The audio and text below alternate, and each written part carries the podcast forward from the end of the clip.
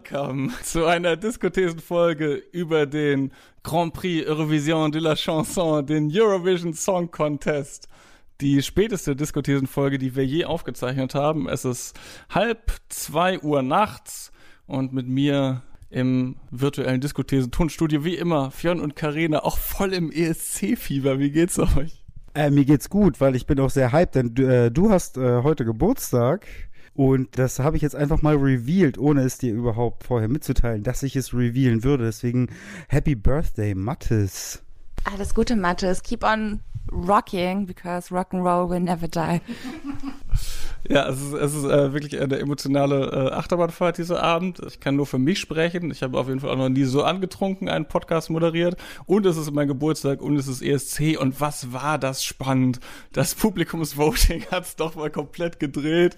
Und wie der Frontmann von Manneskind aus Italien es so wunderschön gesagt hat, äh, wie er es nicht besser auf den Punkt hätte bringen können, als ein Hardrock-Song aus Italien den ESC gewonnen hat. Rock'n'Roll will never die. Pommesgabeln in die Luft, Freunde. Für den Fall aber, dass ihr gerade uns vielleicht zum ersten Mal hört, weil ihr Fans des ESC seid und total verwirrt seid, wer wir überhaupt sind und was wir hier machen.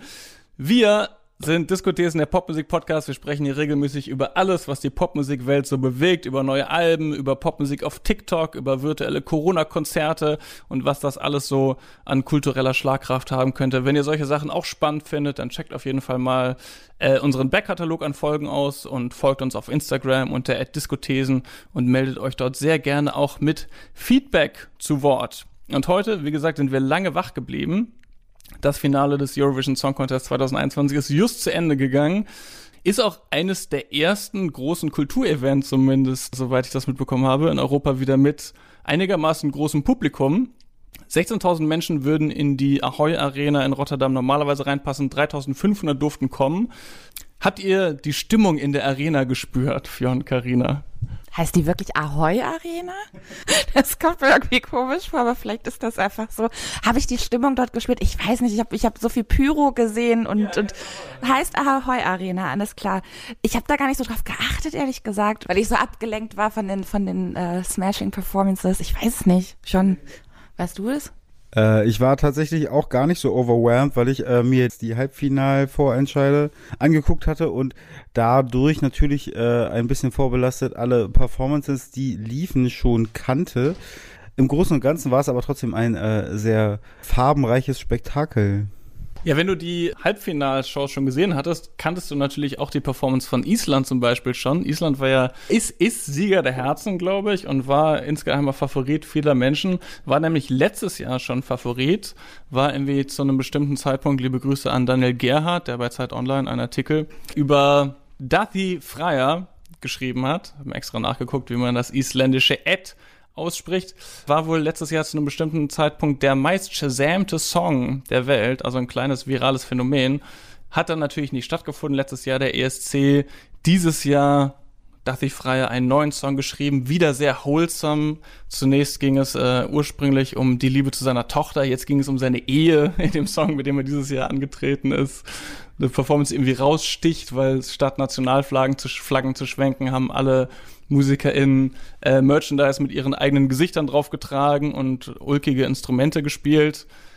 Und dann tragischerweise dieses Jahr nicht live dabei gewesen, weil eine Person aus der Band wurde positiv auf Covid-19 getestet. Auch nur eine Person aus der Band. Man könnte ja sagen, beim ESC, es dürfen eh keine Live-Instrumente gespielt werden, lassen wir halt die eine Person weg, treten trotzdem auf. Aber Dathi Freier hat gesagt, nee, ganz oder gar nicht. Ähm, habt ihr mitgefühlt mit dem Song aus Island dieses Jahr? Wäre das auch einer eurer Favoriten gewesen?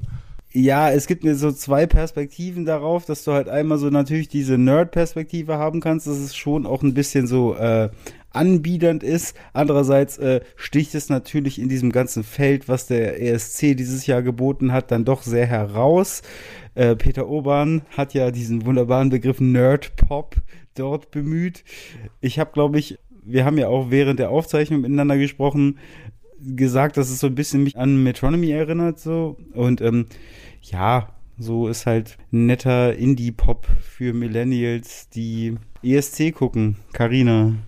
Ja, ich glaube, das ist ein ganz guter Punkt. Ich finde, das hat so auf jeden Fall so einen kleinen Nostalgiewert für Indie-Kids. aus den 2000er Jahren so.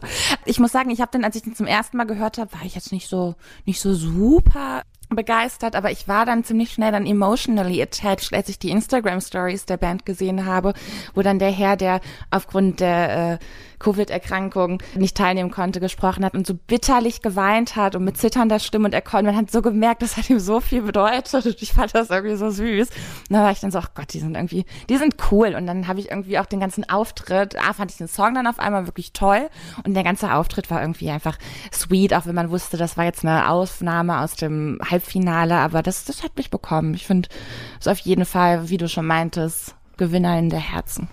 Ja, und eigentlich müssen wir natürlich auch gleich zu Beginn der Folge auf den Gewinnersong eingehen. Von der Band Maneskin aus Italien, ein Hardrock-Song. Fionn und ich haben vorher diskutiert, weil es ja zwei Rockbeiträge gab, wenn man so will, den New Metal Song aus Finnland und eben diesen Hardrock-Song aus Italien und äh, wir dann im Endeffekt, glaube ich, zu dem Ergebnis gekommen sind, es sind beides recht generische Songs innerhalb ihres Genres. Nur fand Fionn, glaube ich, den New Metal Song ein bisschen besser und ich den Hard Rock Song ein bisschen besser. Das liegt dann, glaube ich, einfach nur daran, was man privat lieber hört. Nee, ich hätte halt wirklich gedacht, dass dieser New Metal Song ein bisschen populärer läuft, weil auf TikTok ja, was wir auch in unserer TikTok-Folge zum Beispiel besprochen haben, diese New Metal Ästhetik extrem krass bemüht wird und prominent dargestellt ist. Und der Song an sich und auch die Performance ist halt eher so austauschbar gewesen. Ich war auch ein bisschen überrascht bei dieser Band, dass es dann doch tatsächlich einfach nur langhaarige Jungs in T-Shirts sind, die, die glaube ich nicht mal geschminkt waren. Also die Performance war okay, aber es war halt nicht irgendwie wirklich bemüht, was man natürlich irgendwie auch als Antithese zum restlichen Pom pompösen Habitus des ESC lesen kann. Aber das war dann auch dahingehend so ein bisschen zu low profile. Wichtiger Punkt, ich glaube, beim ESC kommt es ganz, ganz viel auf Performance an. Und wenn man das miteinander vergleicht, wie Fionn das ja gerade schon gemacht hat, und wenn man sich dann den italienischen Auftritt anguckt, dann muss man schon sagen, hat er, glaube ich, vor allem durch Performance auch überzeugt, weil das war nicht nur Hard Rock, das hatte halt auch wenn man so sagen möchte, Sexappeal. Mhm. Und ich glaube, dass das ganz doll punktet äh, und auch ein gewisses Publikum extrem anspricht. Ähm, da kommen wir bestimmt gleich auch noch drauf. Aber ich glaube, Queer Community sieht darin auch sehr viel. Und ich glaube, darüber ist der sehr gut auch gelaufen. Ja, meine, meine Watch-Party ebenso wie die queere Popmusik-Bubble auf meiner Twitter-Timeline war auf jeden Fall sehr thirsty, während dieser italienische Act auf der Bühne war. Könnte sein, dass das eine Rolle gespielt hat. Ich finde, es gibt so ein äh, übergeordnetes Thema, das man vielleicht gleich zu Beginn aus dem Weg räumen sollte. Der ESC ist ja so ein bisschen wie Fußball für Leute, die keinen Fußball mögen, weil man kann da Flagge schwenken und hoffen, dass wir das Ding nach Hause holen für unseren öffentlich-rechtlichen Rundfunk. Sehr angenehm, dass aus diesem Grund Jendrik nicht mal letzter geworden ist, sondern James Newman aus äh, England, mit dem wir, glaube ich, alle so ein bisschen mitgefühlt haben, weil der sehr sympathisch ist, aber einfach einen sehr langweiligen Song hatte, äh, hat die null Punkte abgeholt und Jendrik den vorletzten Platz mit drei Punkten und dann muss man auch einfach nicht darüber reden und deswegen machen wir das auch nicht. Aber ganz grundsätzlich gefragt, finden wir das eigentlich so ein bisschen unangenehm und tribalistisch, dieses ähm, ESC-Konzept oder ist das doch irgendwie Völkerverständigung und die Welt zu Gast bei Freunden?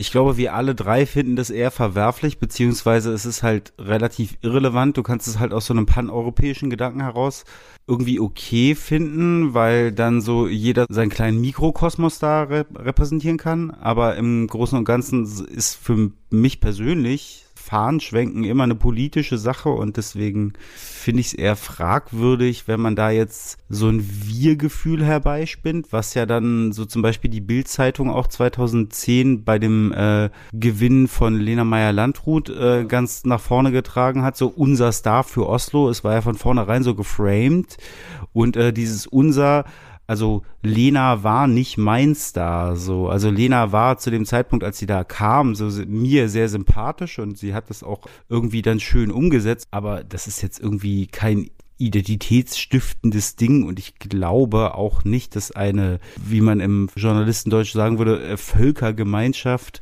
ein relevantes Ding ist. Ja, sehe ich genauso. Vielleicht kann man das irgendwie trennen und ich habe versucht, das so zu ignorieren und das einfach, wie gesagt, unter einem anderen Aspekt zu gucken. Ja, man muss, muss natürlich sehen, dass der äh, ESC ursprünglich mal in der Nachkriegszeit entstanden ist. Es gibt den schon seit 1956 ähm, und vielleicht hat sich von daher das mehr oder weniger politische dieser Veranstaltung auch gewandelt. Aber das äh, lassen wir uns jetzt einfach mal äh, in einer kleinen Geschichtsstunde erklären von Fionn in seinem Einspieler.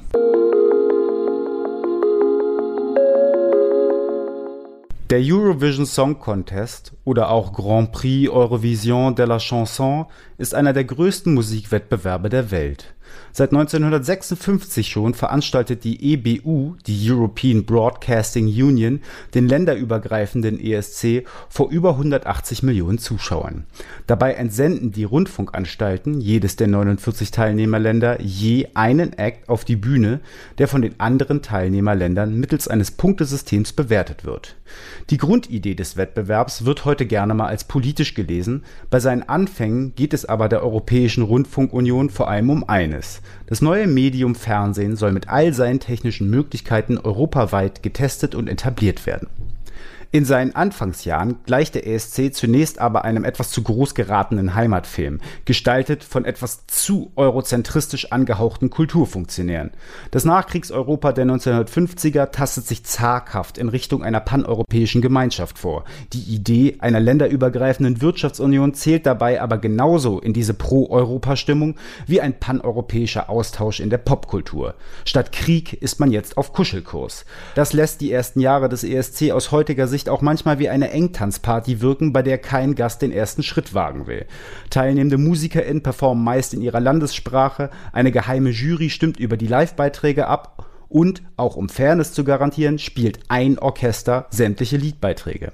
Am ersten Eurovision Song Contest 1956 in der Schweiz nehmen allerdings nur sieben Länder teil, unter anderem auch, weil manche Länder, wie etwa Dänemark oder Großbritannien, damals schlichtweg die Anmeldefrist verstrichen lassen hatten nach einigen Regeländerungen, wie zum Beispiel, dass KünstlerInnen nicht mehr zwangsläufig in ihrer Muttersprache singen müssen oder auch Bands auftreten dürfen, landet Cliff Richard 1968 mit Congratulations den ersten echten paneuropäischen ESC-Hit, wenngleich er nur Platz 2 beim eigentlichen Wettbewerb erreicht. Der wohl denkwürdigste ESC-Moment ist aber der Sieg des Titels Waterloo von ABBA, die 1974 für Schweden antreten und danach eine Weltkarriere starten. Bis heute hat Schweden sechsmal den ESC gewonnen. Lediglich Irland mit sieben Siegertiteln ist noch erfolgreicher und hat obendrein auch den erfolgreichsten Teilnehmer hervorgebracht. Johnny Logan ist bis heute der einzige Interpret, der gleich zweimal den ESC gewinnen konnte.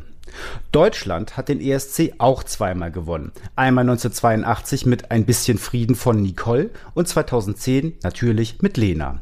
Der ESC ist im Übrigen, trotz schwacher Siegerquote, eine Veranstaltung, die von deutschen MusikerInnen geprägt ist. Mit 24 Titeln ist Ralf Siegel der Komponist mit den meisten Beiträgen in der ESC-Geschichte. Der deutsche Texter Bernd Meinungen hat die meisten Liedtexte für ESC-Beiträge gedichtet. 19 Songs. Vielleicht erklärt das auch, warum der ESC bis heute sein muffiges Schlager-Image nicht so recht lost wird auf der Bühne dürfen übrigens nur sechs Personen stehen. Das Mindestalter ist 16 Jahre und Tiere sind nicht erlaubt. Das kollektive Gedächtnis denkt beim ESC heute aber nicht mehr an recht biedere Performances wie zum Beispiel von Celine Dion, die 1988 für die Schweiz gewonnen hat, sondern in erster Linie an skurrile Auftritte, wie etwa die der finnischen Heavy Metal Band Lordi 2006 oder auch die pompöse Darbietung von Conchita Wurst 2014. Der ESC versteht sich übrigens bis heute als unpolitisch, was auch so im Regelwerk steht. Die Teilnehmerländer müssen Mitglied der EBU, aber nicht unbedingt Teil Europas sein. Wie unpolitisch eine Veranstaltung ist, bei der das Publikum Nationalflaggen schwenkt, kann sich jeder selbst beantworten. Danke für diesen Einspieler, Fionn. Ich finde ich find ganz interessant, dass der Beginn von Eurovision so relativ genau mit dem Beginn der Popmusikgeschichte in den Nacherzählungen vieler Poptheoretiker zusammenfällt. Also es wird ja da gerne der erste Fernsehauftritt von Elvis Presley 1956 genommen. Auf jeden Fall ja irgendwie das Aufkommen von Plattenspielern und Home Listening, was ja irgendwie zu der Zeit stattgefunden hat. Aber wie Fionn erwähnt hat in seinem Einspieler, ist diese Entwicklung in der Show erst einige Jahre später angekommen. Anfangs war das viel Orchester und Chanson. Und deswegen ähm, haftet auch dem ESC bis heute so ein gewisses Image an, dass da, glaube ich, nicht die ganz großen Stars geboren würden, Ne, auch von der Musikjournalie hat man das Gefühl, wird er teilweise eher so belächelt und es beschäftigen sich eher die Fernsehkritiker damit. Und auch von der internationalen Musikindustrie ist der ESC lange so ein bisschen belächelt worden als äh, Showveranstaltung halt, die abgesehen von ABBA oder Celine Dion, die dann immer erwähnt werden, selten Stars und große Popkarrieren hervorgebracht hat. Man hört aber auch munkeln, dass sich das ändern könnte. Karina, weißt du da genaueres? Kann Jendrik jetzt auf den großen äh, internationalen Vertriebsdeal hoffen wegen seiner drei Punkte? Ich weiß nicht, ob Jendrik jetzt darauf hoffen darf. Aber was man sagen kann, ist, dass die Musikindustrie hm, schon lange nicht mehr nur an englischsprachiger Musik interessiert ist. Ich meine, großer Einfluss von lateinamerikanischer Musik und einem beispielsweise, auch wenn sehr schlecht abgeschnitten, äh, Spanien hatte einen Interpreten, der bei Warner unter Vertrag ist, der jetzt äh, im Voraus auch durch Amerika geschickt wurde zu Shows, beziehungsweise dort, wahrscheinlich war er nicht vor Ort, aber er wurde da per Video eingeschaltet und äh, es wird so ein bisschen versucht, ihn von dort aus zu stagen mit eben spanischsprachigen deutschsprachiger Musik. Das ist so ein Punkt. Dann muss man sagen, ESC wird mittlerweile, was vielleicht auch so ein bisschen an dem Erfolg des Netflix Eurovision Song Contest Films liegt, der auch für einen Oscar nominiert war, erreicht mittlerweile auch so ein bisschen mehr junge Leute insgesamt. Man sieht ja auch an der heutigen Veranstaltung, dass insgesamt auch sehr viele junge Leute aufgetreten sind. Ich habe im Voraus auch ziemlich viel auf TikTok darüber gesehen. Und so ein bisschen wird jetzt auch klar, okay, das ist jetzt nicht nur, nur die altbacken äh, Familienveranstaltung komplett durchweg. Und man versucht vielleicht da so ein bisschen vielleicht auch mal junge Talents eventuell abzugreifen. Und äh, dann muss man auch dazu sagen, dass vielleicht gerade in der jetzigen Pandemiezeit, mh, wo viele immer noch zu Hause sitzen müssen, ne? Und äh, einfach so ein, so ein Event, das ausgestrahlt wird, super viele Menschen erreicht, das auch nochmal ein Appeal hat, ne? Weil man einfach sehr, sehr viele Leute erreicht. Und da schielt, da schielt schon das ein oder andere Label drauf.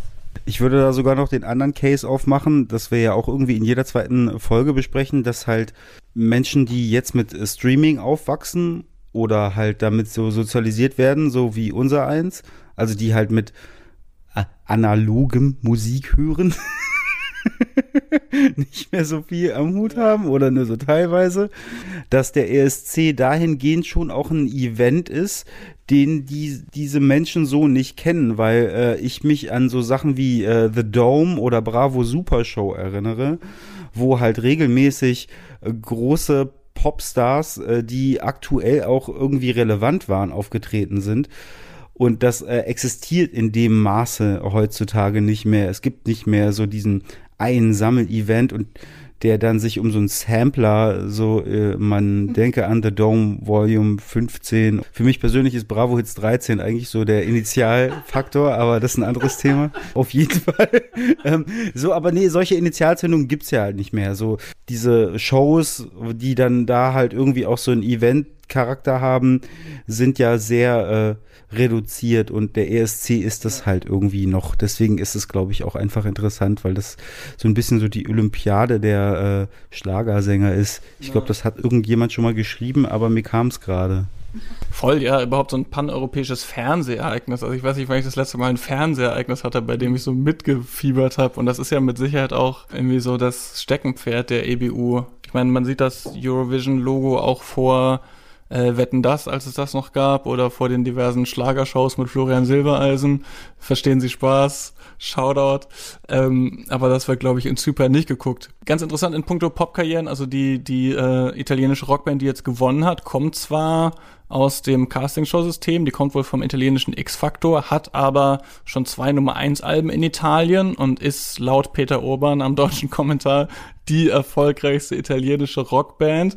Man wundert sich ja immer so ein bisschen, dass zum äh, ESC irgendwelche No-Names geschickt werden, irgendwelche Leute, die aus irgendwelchen Songwriting-Camps gezogen werden oder halt aus dieser, aus diesem Castingshow-System kommen. Schien so, als sei das bei denen nicht so ganz der Fall, als seien die einigermaßen etabliert. Ähm, und auch interessant, dass eine Rockband gewinnt. Nicht nur, weil das nicht so ganz der Zeitgeist-Sound ist, sondern auch, weil beim ESC äh, gar keine Live-Instrumente gespielt werden dürfen, zum Beispiel. Der ESC hat ja ein recht striktes Regelwerk. Es muss live gesungen werden. Es durften dieses Jahr, hat Carina mir eben erklärt, zum ersten Mal äh, Background-Vocals, also halb Playback eingespielt werden, aber ansonsten muss live gesungen werden. Live-Instrumente dürfen aber nicht gespielt werden. Und trotzdem hat die Band, die sich da so richtig äh, 80er Jahre mäßig einen abgerockt hat, am Ende das Ding gewonnen. Was haltet ihr von diesem Regelwerk und vom Comeback der Rockband beim ESC? Ich glaube, dass das ist eine Reaktion auf ähm, das, was der ESC die letzten zehn Jahre irgendwie dargestellt hat. Nämlich, ich äh, habe es vorhin im Tweet formuliert, es ist halt immer so dieses Silberkleid, diese Lichtshow, diese pompösen Dance-Beats und dann am besten noch irgendwie mit so orientalisch in Anführungszeichen anmutenden Streichern. Das ist so das Klischee des ESC. Ähm, und die sind so ein bisschen die Antithese. Und ich glaube aber auch, dass das spricht so ein bisschen gegen das, was ich gerade gesagt habe, dass es halt für Teenager ein interessantes Happening ist, aber sie das eher so aus einer Beobachterperspektive wahrnehmen. Die Leute, die da äh, voten und halt äh, real an diesem System teilnehmen, sind dann auch eher Leute, die ein konservatives Musikverständnis haben. Das würde ich jetzt mal so in den Raum werfen und unterstellen. Das äh, hängt ja auch so ein bisschen damit zusammen, dass Menschen selber häufig sich eher mit Musik beschäftigen, die sie schon kennen. Und äh, wenn du einen Song hast, der äh, sehr familiär klingt, dann kannst du dazu besser relaten als zu etwas Fremden. Da gibt's ja auch Studien zu von dieser und hast du nicht gesehen. Deswegen sind ja auch sämtliche Beiträge, die äh, wir da vor, äh, vorhin gesehen haben, alle eigentlich nur ein Spiegel von irgendwelchen Hits, die es in den letzten zehn Jahren gegeben hat. Und deswegen glaube ich, dass halt diese Band gerade so ein eskapistisches Sehnsuchtsmotiv einfach bedient hat auf mehreren Ebenen wie zum Beispiel ehrliche Rockmusik. Das stimmt, ja. Ich finde diesen Sieg trotzdem ein bisschen überraschend, weil das Offensichtliche klingt wie, war irgendwie, ne, der Beitrag aus Zypern, der klingt wie Bad Romance von Lady Gaga oder der Beitrag aus Griechenland, wo ich fand, das klingt sehr nach dem äh, Dua Lipa Swag ähm, und auch die Acts aus Litauen und auch der aus Island, der so der Sieger der Herzen waren, haben ja irgendwie so ein bisschen Disco-Feeling gehabt. Die sind es aber letztendlich nicht geworden, sondern eine recht altbackene Hardrock-Nummer. Eine weitere Regel neben es muss live gesungen werden und es dürfen keine Live-Instrumente gespielt werden, ist ja beim ESC, es dürfen keine politischen Inhalte stattfinden. Und während man bei der Instrumentierung noch denken könnte, ja, hier geht's vielleicht darum, Vergleichbarkeit zu erzeugen, glaube ich, bei den politischen Inhalten geht's vielleicht auch so ein bisschen darum, allzu viel Querelen um den ESC herum zu vermeiden weil natürlich kommen hier immer wieder auch Vertreter zusammen von Ländern, die vielleicht Spannungen haben. Es treten beim ESC keine PolitikerInnen auf, aber die MusikerInnen sind durch die Aufmachung dieser Veranstaltung ja so etwas wie LandesvertreterInnen. Sie sind von ihren öffentlich-rechtlichen Rundfunkanstalten berufen und entsandt. Und deswegen ist der ESC, habe ich das Gefühl, oft, äh, je weniger er es sich anmerken lassen will, doch sehr politisch prominentes jüngeres Beispiel ist da zum Beispiel 2016, als die ukrainische Teilnehmerin äh, mit einem Lied namens 1944 gewonnen hat. Darin ging es um ihre Großeltern, die KrematarInnen waren, eine Minderheit, die ursprünglich von der Krim kommt. Sie sang dieses Lied teilweise auf der Sprache der KrematarInnen. Die Krim natürlich zu diesem Zeitpunkt bereits von Russland besetzt. Russland protestiert, das sei doch ein politisches Lied. Die EBU aber gesagt, nein, ist okay. Und am Ende hat dieses Lied dann auch noch gewonnen. Und zwar nur ein paar Punkte vor dem Beitrag aus Russland. Und das ist irgendwie ein Beispiel von vielen dafür, dass immer dann, wenn der ESC am wenigsten politisch sein so will, er dann irgendwie doch sehr äh, Ausdruck davon ist, was in Europa gerade so abgeht. Sind euch solche Momente dieses Jahr aufgefallen, wo implizit vielleicht doch was durchschwang? Auf jeden Fall bei Russian Woman von Russland. Ist ein sehr starker Beitrag auf jeden Fall. Ich finde sogar musikalisch einer der interessantesten, weil er so Rap-Parts drin hatte, auch so mich so ein bisschen an Missy Elliott erinnert hat und äh, auch von seinen Visuals her sehr andersartig aufgezogen wurde als der Rest der, des Teilnehmerfeldes, wenn man es so benennen kann. Aber ich finde, diese Wahl beziehungsweise so dieser Auftritt hat dann auch irgendwo ein System, weil wenn man sich den sowjetischen Habitus um zum Beispiel den Weltfrauentag anguckt, der da eher wie so eine Art Muttertag für alle Frauen begangen wird. Also das ist dann so, dass äh, die Arbeitskollegin kriegt dann auch von dem äh, männlichen Kollegen eine Blume in die Hand gedrückt oder die Schwiegermutter kriegt einen Kuchen gebacken und das ist halt so Weltfrauentag. Es wird halt wirklich zelebriert und es liegt an dieser sowjetischen äh, Prägung, wo halt dieser Weltfrauentag auch als Feiertag begangen wurde.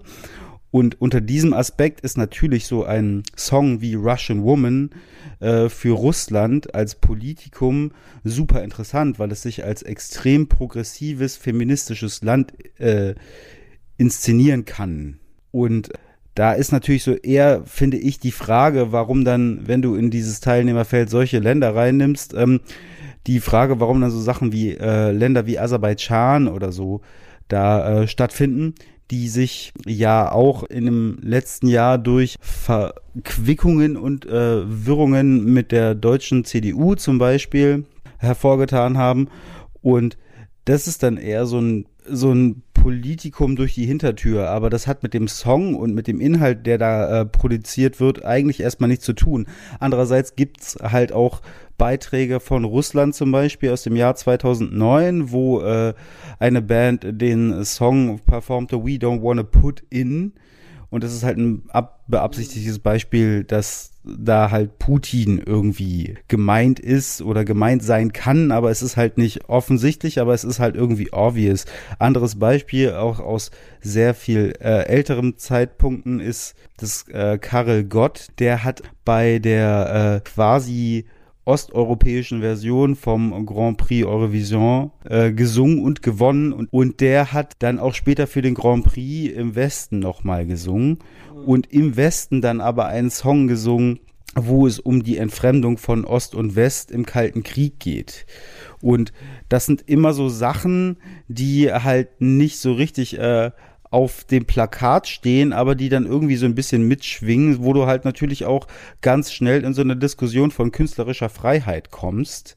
Deswegen ist so ein bisschen immer so Auslegungssache, wie politisch ist das jetzt oder wie politisch nicht. Ich finde aber ebenso solche Sachen wie zum Beispiel, dass halt äh, die Türkei sich da auch 2013 oder 12 aus diesem Wettbewerb zurückgezogen hat, weil sie eben der Meinung ist, dass das alles unfair ist und alles irgendwie sehr eindimensional und alles sehr westeuropäisch orientiert abläuft, dass sie daran nicht mehr teilnehmen möchten soll. Es geht ja zum Beispiel auch so hin, dass das Teilnehmerfeld von vornherein relativ fest gesetzt ist. Es gibt ja diese Big Five, das sind halt, äh, und jetzt muss ich kurz nachsehen, das sind Frankreich, Deutschland, Italien, England und Spanien. Das sind Länder, die sich nirgendwo qualifizieren müssen. Deren Beitrag ist sowieso so oder so im Finale. Und da kannst du natürlich dann so ein Fass aufmachen von künstlerischer Freiheit bis hin zu irgendwelchen politischen Agenten, weil es ist ja eben, wie ich ja in meinem Einspieler auch schon erzählt habe, die Idee dahinter ist ja eben dieser Austausch. Und wenn dieser Austausch auf so einer unausgewogenen Ebene stattfindet, dann kannst du daraus auf jeden Fall ein Politikum machen. Ich habe noch zwei recht absurde Beispiele aus der heutigen Veranstaltung, die dann irgendwie zum Politikum noch wurden oder zum gesellschaftlichen Thema. Äh, einmal überraschenderweise der sehr äh, generische Popsong von Zypern, El Diablo, war ein Riesenaufreger in Zypern, weil sie den Satan anhimmelt, in ihn verliebt ist. Darüber wurde sich, weil das noch immer sehr christlich geprägt ist, extrem doll aufgeregt. Und in manche Sachen wird dann auch einfach von journalistischer Seite aus was hineingelesen, zum Beispiel die Dame aus Malta ähm, da, das wird dann als großes Statement teilweise für Body Positivity furchtbarer Begriff, können wir einfach mal Body-Neutralität einführen. Äh, das wird dann als solches ausgelegt, dabei singt die Dame überhaupt gar nicht über ihre Figur, sondern darüber, dass sie sagt, Typ, ich kann mich so anziehen, wie ich will und das heißt nicht, dass du bei mir landest. Ähm, Finde ich recht skurril. Ja, da haben wir ganz viele Sachen angeschnitten, aber ja, schön auf jeden Fall der kurze Shoutout an die Ostblock-Gegenveranstaltung zu Eurovision, die es zeitweise gab. Also ich glaube, es gab, es gab das Sopot Song Festival eine Zeit lang, das in Polen ausgetragen wurde und dann Intervision. Ähm, kann man sich, wenn man sich reinnörden will, in Song Contest Geschichte nochmal angucken. Es ist, ich, ich finde es ganz interessant, dass der russische Beitrag von Manisha wohl im Vorfeld auch tatsächlich so unter ParteipolitikerInnen sehr abwehrende Reaktionen hervorgerufen hat und im Endeffekt wohl nur aufgrund des Televotings aus der Bevölkerung nominiert worden ist und aber auch aus der Bevölkerung Manisha dann wohl sehr viele Anfeindungen bekommen hat aufgrund des konservativen Familienbilds, das halt die Regierung äh, in Russland propagiert. Deswegen würde ich darauf eigentlich gerne noch mal ein bisschen genauer eingehen, wer diese Manisha eigentlich ist und was sie so singt. Ich habe eine Übersetzung von dem Text gelesen und da rappt sie wohl vor allem in der zweiten Strophe alle möglichen so patriarchalen Sprüche vor. Du bist 30, wieso hast du noch keine Kinder? So, du bist ja ganz süß, aber du könntest auch mal ein bisschen abnehmen. Der Rock ist zu kurz, der Rock ist so lang. Ähm, und dann eben dieser hymnische Refrain, dieser empowernde Every Russian Woman. Und es hat wohl auch mit äh, Rassismus zu tun, möglicherweise, dass Manisha relativ krasse Anfeindungen erlebt hat dann aus Russland. Sie kommt aus einer Familie, die aus Tadschikistan nach Russland geflohen ist. Wobei ich habe dann auch auf Twitter gelesen von, ich glaube, von einer ARD-Korrespondentin für Russland, die gemeint hat, so, ja, sogar die russische TV-Kommentatorin gerade feiert Manisha total, dass sie das Gefühl hat, das könnte schon ein Zeichen sein und es könnte tatsächlich ein bisschen ein Umdenken bedeuten. Es ist leicht, vielleicht auch aus unserer Perspektive zu sagen, ja, dass man da seine Nationalität repräsentiert äh, irgendwie und Flaggengewedel und so interessiert uns nicht, aber für die Frau, die dann halt aus Russland kommt und da irgendwie ein feministisches Statement macht, ist das dann halt wiederum doch äh, vielleicht wichtig, dass sie aus Russland kommt und da irgendwie mit Erwartungen bricht. Fionn hat auch eben schon erwähnt, dass die Türkei schon seit einigen Jahren nicht teilnimmt. Das ist auch immer so ein kleines Politikum, wer dann aus verschiedenen Gründen nicht teilnimmt. Dieses Jahr war Thema, dass Belarus vorab disqualifiziert wurde, ähm, weil die Band, die antreten sollte, nicht nur sehr regierungstreu ist und ihr Song wohl so eine Art Hymne auf Lukaschenka war, ähm, sondern die Band ebenso wie ihr Staatsoberhaupt wohl auch extrem queerfeindlich war. Ungarn ist selber aus dem Wettbewerb ausgetreten. Man munkelt auch da, dass Viktor Orban die Veranstaltung einfach zu schwul findet. Ähm, und auch von der Türkei, obwohl Fionn jetzt das Argument mit den Big Five gebracht hat, hat wohl mal ein Vertreter des öffentlichen Rundfunks in der Türkei gesagt, dass der Sieg von Conchita Wurst 2014 auch ein Grund sei, warum man als Türkei nicht mehr an dem ESC teilnehmen möchte. Und da sind wir bei einem interessanten Thema, weil der ESC hat eine große queere Fanbase und wird als sehr queer freundlich wahrgenommen oder als ein Ort, wo viel queere Repräsentation und Pride-Momente stattfinden. Karina, kannst du vielleicht ein bisschen mehr dazu sagen, woher das überhaupt kommt und wo das so seinen Anfang genommen hat? Ich hole jetzt ein bisschen aus. Also ich glaube, vorab kann man erstmal sagen, dass der ESC an sich von Natur aus kein queeres Event ist, sondern eher eigentlich ein, von seinem Anfang, seinem Ursprung aus gesehen, ein Haufen kompetitiver Performances aus populärer Musik ist und super lange Zeit auch geprägt von zahlreichen heteronormativen Klischees, wie zum Beispiel so heteronormative Pärchen, die da zusammen auf der Bühne singen. Und trotzdem hat der ESC schon sehr, sehr lange Zeit eine große Bedeutung für queere ZuschauerInnen, besonders für homosexuelle Männer.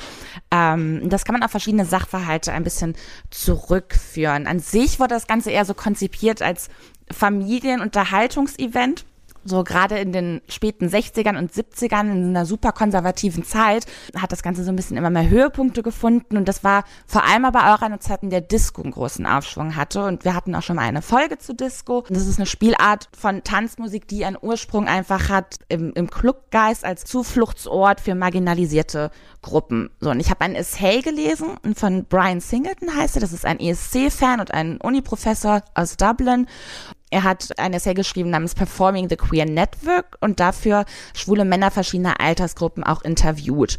Und der Großteil derjenigen, die das damals schon geschaut haben in dieser Zeit, berichten, dass gerade diese von Disco geprägten pompösen Auftritte für sie so eine andere alternative Welt geboten haben. Für die Oma, die zum Beispiel mit zugeschaut hat, war das einfach nur netter Schunkelsong.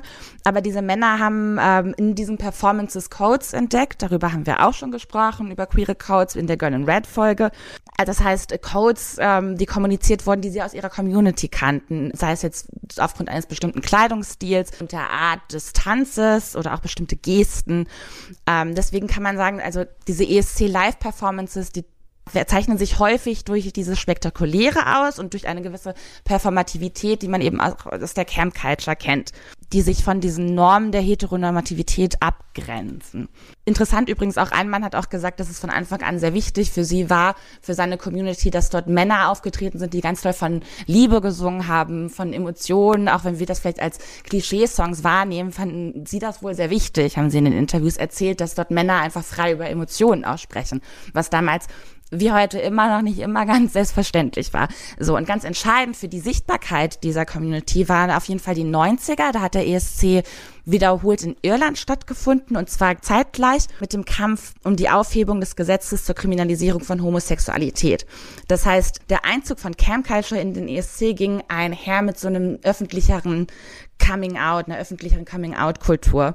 Und ähm, das machte sich auch darin bemerkbar, dass zum ersten Mal 1998 eine Transfrau aufgetreten ist aus Israel namens Dana International und die hat tatsächlich gewonnen. Und das ging auch zeitgleich einher mit der Öffnung des Votings für ZuschauerInnen. Also die konnten dann erstmals auch anrufen und da hat man dann gemerkt, dass diese Community einfach sehr stark hinter diesen Personen stand. Und es hat sich dann ziemlich fortgesetzt, dass solche Performances eben auch ähm, weiter gepusht worden, Erfolg gefunden haben. Es gab zum Beispiel 2007 gleich zwei Drag Queens, die aufgetreten sind. Wir erinnern uns ganz oft an Camp-Ästhetik Camp -Ästhetik Performances. Heute beispielsweise haben wir auch schon betont, die Italien-Performance spielt, glaube ich, auch ganz, ganz doll damit. Allein das Outfit, diese, diese Schuhe mit Absatz dazu, die Performance aus Litauen. So, und manche Menschen sagen jetzt so, ähm, dass der ESC so ein bisschen ein Coming Out hatte. Andere sagen, der wurde queert man kann da eben so ein, so ein, so ein Camp Culture Reading auf jeden Fall reinlesen. Und ich finde, deswegen sollte man vielleicht auch nicht immer alles nur als Ironie und Klischee abtun, weil das eben nicht für alle, aber für viele Menschen, die dieser Community entspringen und sich damit identifizieren, eine wichtige Bedeutung hat. Ja, ich merke auf jeden Fall, dass das ESC-Konzept hochkompliziert ist, weil ich schon immer versucht bin, so grundsätzlich zu hinterfragen, ne, was ist denn jetzt, wenn du irgendwie so eine junge, progressive Band bist, die halt irgendwie aus Polen kommt ähm, und du gehst dahin, machst du dich dann nicht auch total unwillentlich immer so ein bisschen zu einer Werbefigur für dein Land und damit auch für deine autokratische und queerfeindliche Regierung? weil ne, du halt nun mal da entsandt bist, um da deine Flagge zu schwenken, aber gleichzeitig zeigt die ESC-Geschichte, ähm, dass dann offensichtlich irgendwie die Nominierungssysteme doch so sind, dass dann da oft ähm, KandidatInnen stattfinden, die sehr viel progressiver sind als die Regierungen ihres Landes und dann da irgendwie wichtige Pride-Momente stattfinden. Dieses Jahr habe ich gelesen, dass wohl der Kandidat aus Nordmazedonien so jemand war, bei dem irgendwie so seine äh, Queerness bei ihm zu Hause noch für Kontroversen gesorgt hat und der dann dort ähm, auftreten durfte. Und äh, was auch immer irgendwie so ein ESC-Staple sind, sind so Beiträge, wo man sofort merkt, dass die Idee war, dass das so ein bisschen so Meme und Comedy ist und dass das deshalb funktioniert. Weil es halt so ein paar ESC-Sieger gibt, ne? Lordi mit Hard Rock Hallelujah oder auch irgendwie Genghis Khan als westdeutscher Beitrag, die so aufgrund des Ulk-Faktors gewonnen haben oder aufgrund des Exotik-Faktors. Also ich finde, es gibt immer Beiträge, wo man merkt, dass die schon versuchen, gleich darauf zu setzen, so irgendwie durch Meme-Potenzial, gut, damals hat man das noch nicht Meme genannt, aber durch Meme-Potenzial zu gewinnen. Und der deutsche Beitrag Jendrik ist für mich auch einer, der halt so wirkt, als hätte man das einfach viel zu sehr gewollt, aber den man halt merkt, dass das gewollt ist und wo auch irgendwie so hundert verschiedene Ideen drinstecken, gerade wenn man sich dieses Musikvideo anguckt. Und dann gibt es andere Beiträge, wie halt zum Beispiel den aus Litauen zum Beispiel, der dieses Meme-Potenzial hat, aber auf eine Art und Weise, die nicht so super, oder auch der aus Island, auf eine Art und Weise, die nicht so super gewollt und verkrampft aussieht und einfach viel sympathischer aussieht. So, das finde ich irgendwie auch noch einen interessanten Punkt. Ja, klassischer Fall von äh, Try Too Hard und äh, gerade die Deutschen sind ja sehr, sehr große Profis darin. Dieses Gildo hat euch lieb Ding von irgendwann Ende der 90er. Und dann hat Stefan Raab da irgendwann so seine Finger im Spiel gehabt und hat dann selber nochmal so seinen äh, Funk-Swag aufgedreht mit Wada Hade Dude da. Was ja auch sehr klamaukig war. Und das ist, glaube ich, auch so ein bisschen der Punkt, weshalb der ESC bis heute nicht so richtig als seriöses, also was heißt seriöses, als äh, wirklich äh, spannendes, cooles Unterhaltungsformat wahrgenommen wird. Shoutout ganz kurz an äh, den Moderator, Herr Urban, der dann meinte, dass, wird, dass das einfach nicht verstanden wurde. Jendrik wurde nicht richtig verstanden, das war einfach zu intelligent, meinte er. Äh, ich lasse das jetzt mal so stehen, glaube ich. Ich äh, zitiere, wir, sind, wir sind so ein bisschen am Ende mit unseren Kräften. Auch alles schon ein, zwei Sekt getrunken während der Show. Äh, ich zitiere einfach nur noch mal meinen eigenen Tweet. Ich möchte Peter äh, Urban gerne canceln und stattdessen Graham Norton einbürgern, damit er das in Zukunft ähm, kommentieren kann. Und damit Diskothesen, 12 Points. Willkommen zu den Songs der Woche.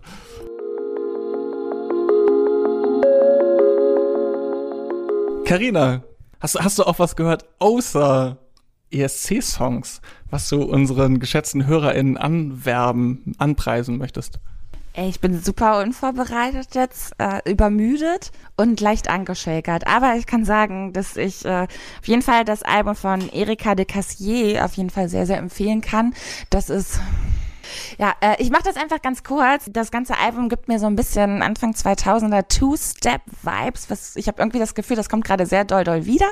Und ähm, sie hat dazu so Vocal Lines, die mich stark an Destiny's Child, TLC erinnern, ganz besonders der Song Busy. Und das finde ich geil. Und deswegen ist Busy von Erika de Cassier mein Song. Ich habe, glaube ich, einen Pick, den ich schon mal in einer Folge von uns hatte.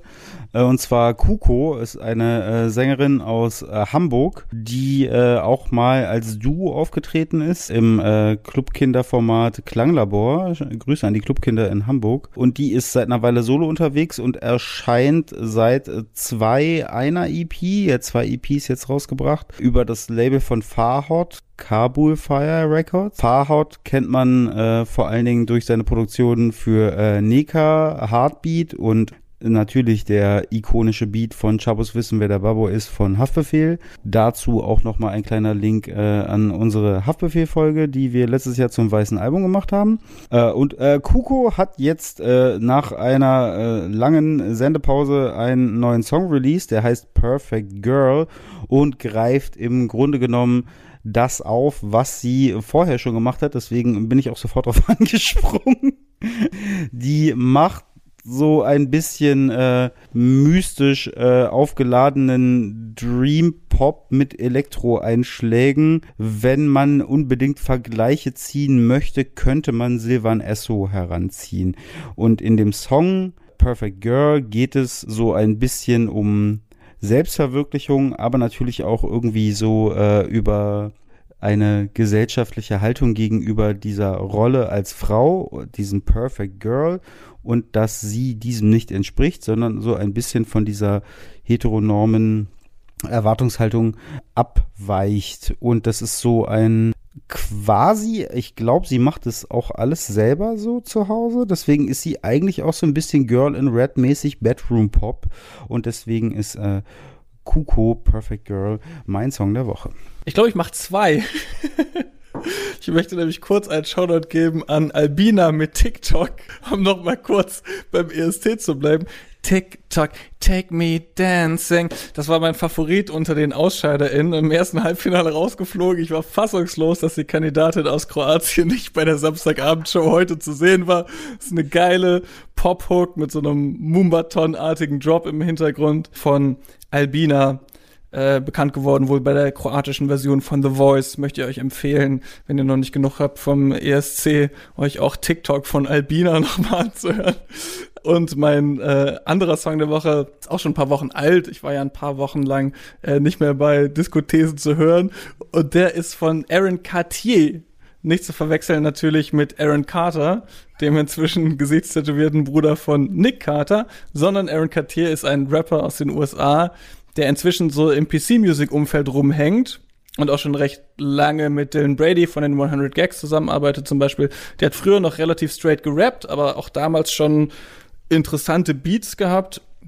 Sag ich mal, am ersten kennt man seinen Song Everything Okay mit Night Lovell von 2016. Ich kann mich erinnern, dass ich den damals auch äh, auf Berliner Trap-Partys gehört habe. Und der hat ein neues Album gemacht, das heißt Chains, und da wird gar nicht mehr gerappt, sondern das ist so eine Sammlung von gesäuselten und gemurmelten Songskizzen über so ein bisschen geloopte Akustikinstrumente und so ein bisschen digitales Fiepen und Knistern dazu. Und äh, sehr schön, um sich davon so einlullen zu lassen und alle möglichen interessanten Sounddetails zu entdecken erinnert vielleicht, das ist jetzt ein sehr unsympathischer Vergleich, den äh, er bestimmt nicht hören möchte, aber erinnert so ein bisschen an den Move, als Extentation halt 17 veröffentlicht hat und auch so emotionale Songskizzen gemacht hat. Ja, und äh, der Song, den ich jetzt in die Playlist packe, heißt Alone und ist so der mit Abstand längste und dynamischste Track auf diesem Album. Da steigt dann nach zwei Minuten tatsächlich noch ein richtiger Beat ein und eine Bassline, fast so ein bisschen Hudson Mohawk mäßig. Ähm, das ist so der dynamischste Song auf dem Album, der am meisten nach vorne geht. Und mein Song der Woche, Aaron Cartier mit Alone. Ähm, und damit äh, liebe, liebe Grüße an Frankreich, Luxemburg, die Schweiz, Italien und alle anderen äh, Mitgliedstaaten der EBU, auch noch Australien natürlich. Ähm, Australien ja immer, die, die irgendwie auch mitspielen durften, weil die einfach den ESC so sehr lieben, dass man immer gesagt hat, ja komm, macht auch mit. Äh, durften dieses Jahr aber nicht einpflegen, weil Australien ist abgeriegelt und sind dann eben Halbfinale rausgeflogen. Also who cares? Ähm, Freunde, ich hoffe, ihr hattet einen schönen ESC und hattet Spaß beim Hören dieser diskutierten Folge. Folgt uns auf Instagram. Ich hoffe, ihr seid auch beim nächsten Mal wieder dabei, äh, wenn es wieder heißt Bienvenue und äh, c'est la musique de la pop. Ciao, ciao.